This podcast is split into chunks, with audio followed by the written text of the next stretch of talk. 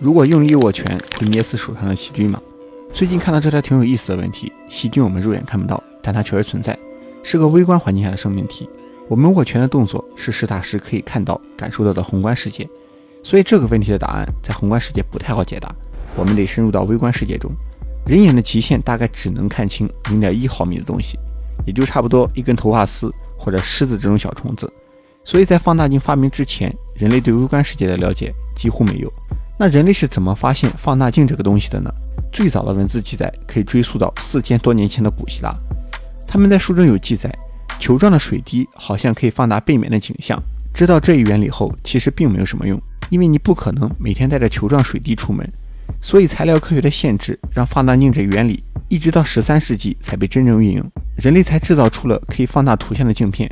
也就是老花镜的原型。这里其实有个比较有意思的事情：最早的眼镜其实不是老花镜，也不是近视镜，而是墨镜。准确点说，叫做太阳镜。十二世纪，我国古人就已经可以用燕京这种矿石做成墨镜来保护眼睛。因纽特人也在这个时期戴上了雪镜来预防雪盲。两个镜子虽然原理不太一样，一个靠矿石的半透光性，一个靠减少进光量，但都是劳动人民为了保护眼睛想出来的好办法。不过，感觉还是因纽特人的这个造型更酷一些。镜片能生产了，这就不得不提伽利略。他没事就喜欢研究这些稀罕的东西，最终在自家后院成功发明了世界上第一只望远镜，也可以说是天文望远镜。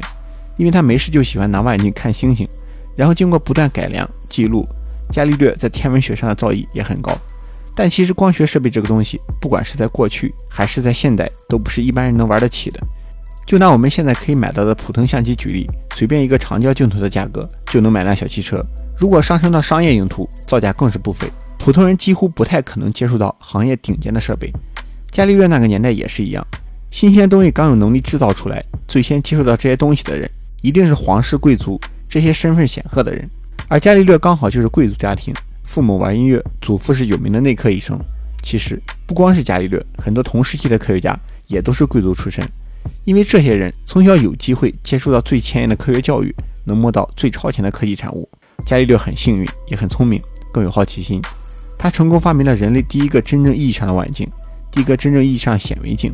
自己没事就看星星，也发现了不少新鲜东西，比如月球上的山脉、峡谷、陨石坑等，木星的四颗卫星、金星的相变、太阳耀斑。而他最大的贡献就是给后人找到了微观世界和宏观世界的大门。所谓前人种树，后人乘凉。伽利略就是这个种树的人，但树想要长起来也是需要时间的。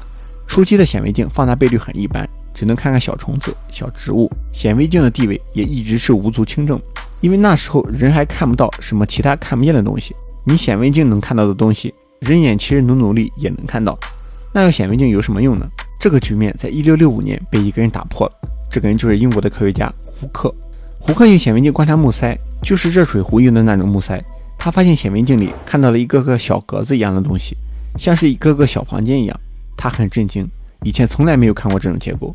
难道他发现了这个世界的秘密？木塞的最小单位是一个个小房子。胡克后来把他看到的画在了纸上，介绍自己发现了新大陆。其实胡克看到的，现代中学生一眼就能看出来是什么东西。这只不过是一个个植物细胞，不过这些细胞已经死亡。胡克看到的只不过是死亡细胞的细胞壁，虽然他没有看到活的细胞，但胡克的功劳并不小，因为他已经找到了开启微观世界大门的钥匙了。接下来有人把钥匙插进去，拧一下就打开了。这个人就是第一个看到活细胞的荷兰生物学家列文虎克。